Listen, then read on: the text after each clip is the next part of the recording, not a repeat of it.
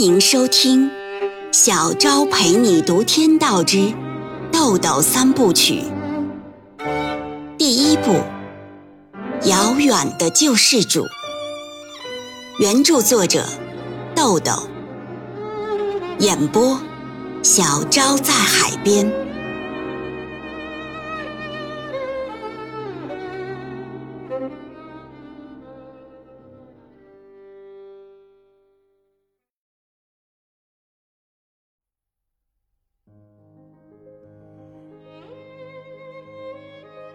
第二章，芮小丹又拿起身份证复印件看了看，抽了一口烟，慢慢的吐出，笑着说：“这人呐，是让你越做越精了，这种事儿都能让你榨出油了。”萧亚文说：“可我呀，先把自己榨出油了，这么一折腾。”天津的预付房租和这次的往返机票一共两万多呢，全得我自己出，这才叫哑巴吃黄连，有苦难言。这事儿啊，得做得自然。如果让他察觉到有刻意的成分，那我就丢人喽。芮小丹凝视着萧亚文的眼睛，许久没有说话，就像在破译一道密码。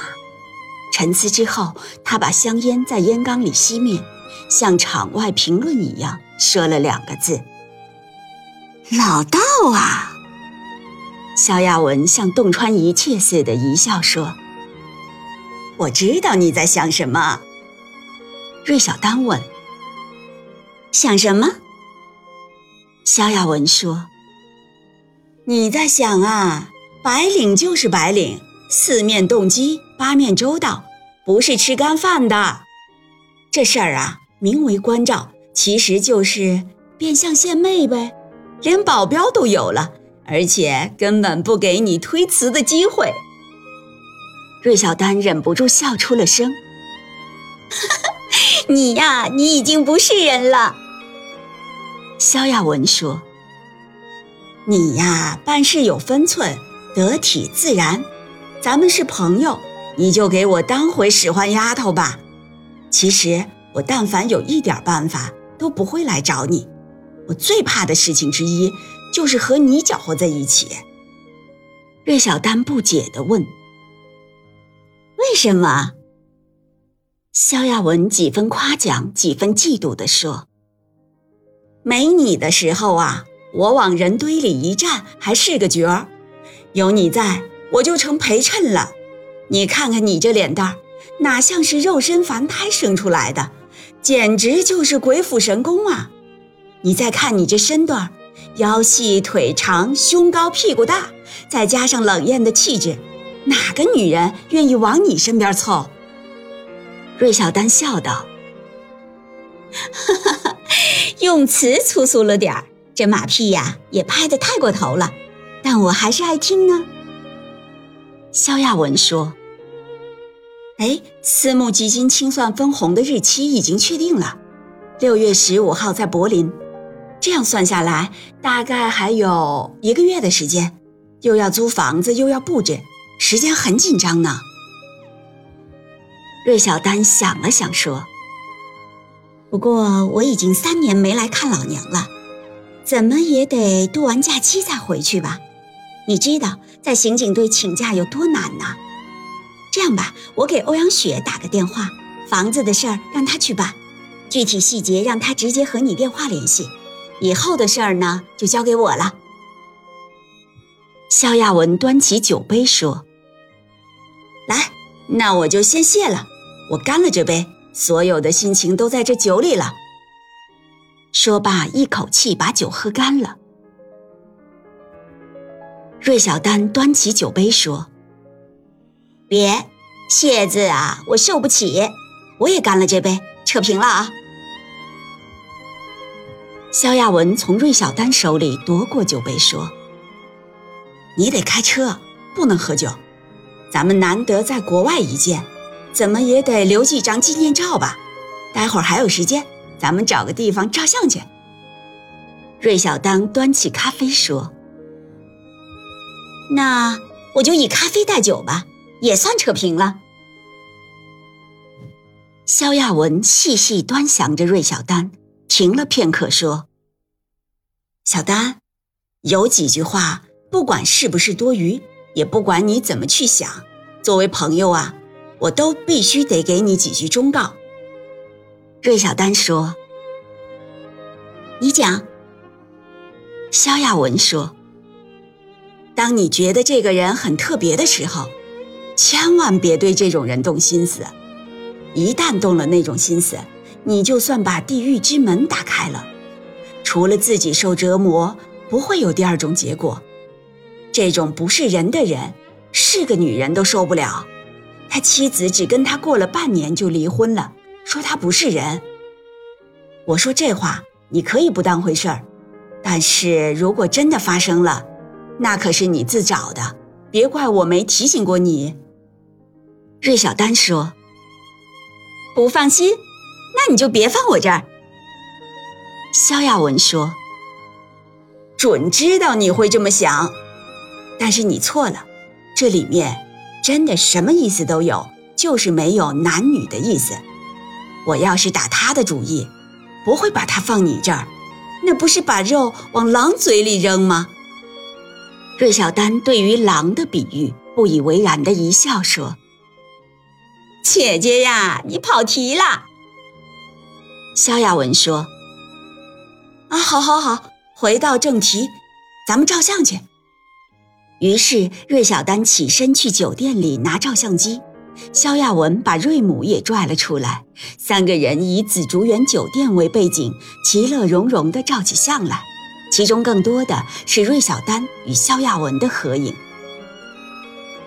照完相，肖亚文对瑞母说：“张姨，我和小丹啊，再到别处照几张，晚饭就在外面吃了。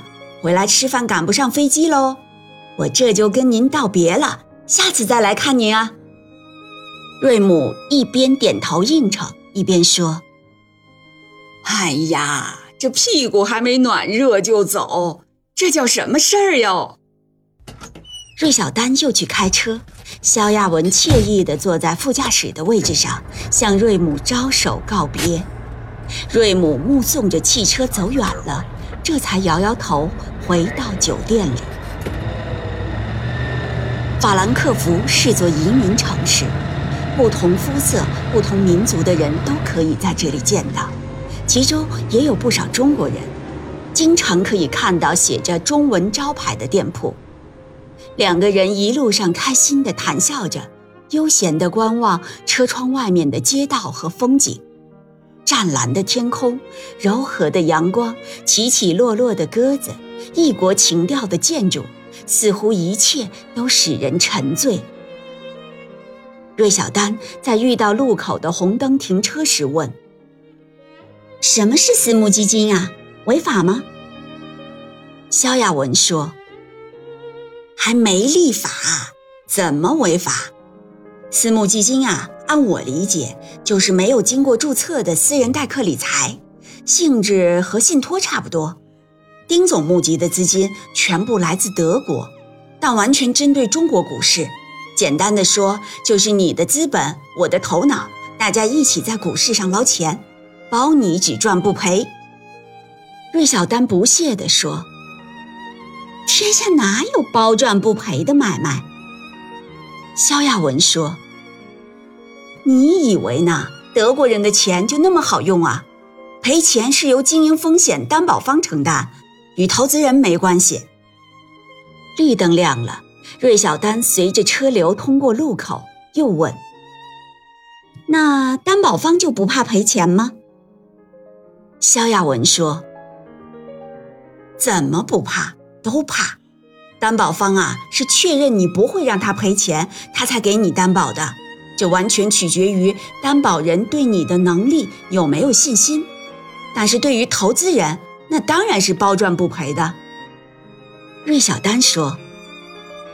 有这么好的事儿，你投了多少？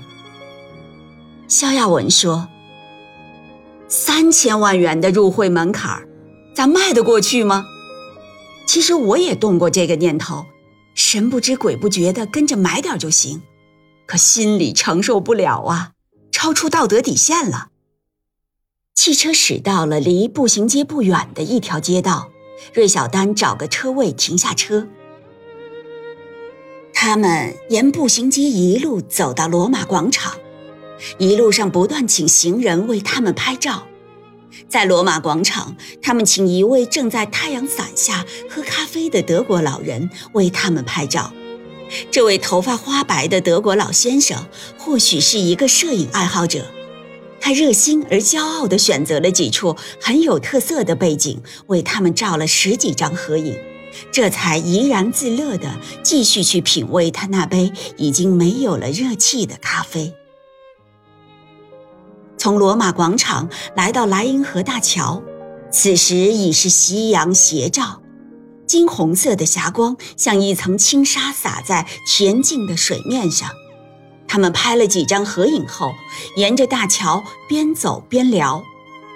芮小丹左手提着包，右手插在风衣口袋里，水面的风吹动着她的风衣下摆，吹散了她飘逸的头发。萧亚文问：“哎，你已经拿到了律师执业证？”下一步怎么打算呢？芮小丹说：“我呀，只是为再就业储备条件，现在还没被淘汰呢。”萧亚文感叹地说：“哎，咱们班的女生啊，现在还干警察的已经不多了，能在刑警队撑下来的就更少了。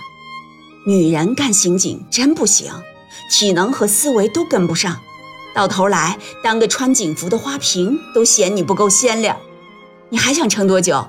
敢撑到三十岁吗？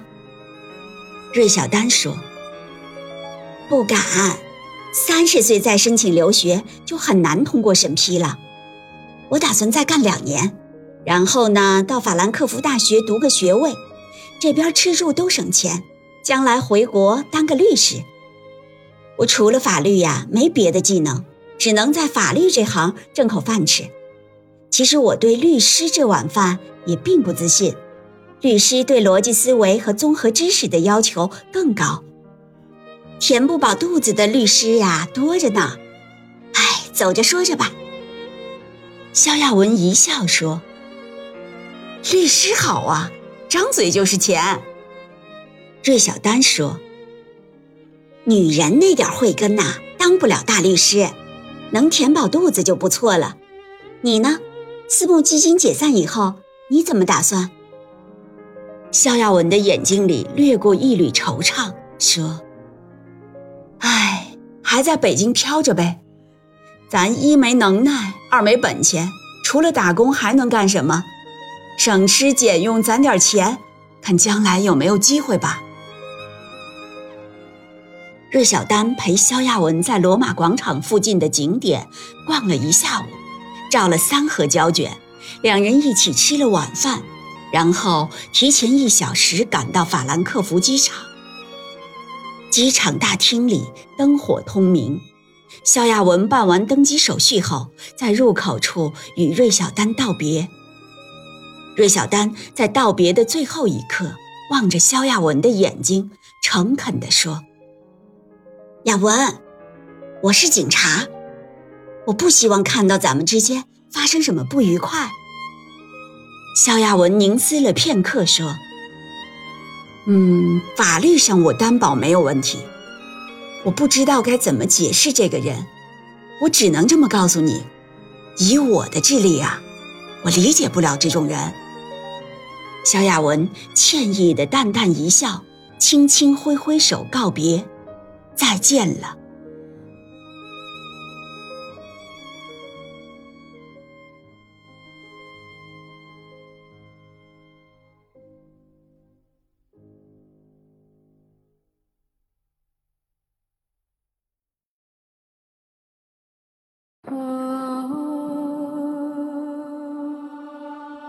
每晚八点，小昭陪你读《天道之豆豆三部曲》。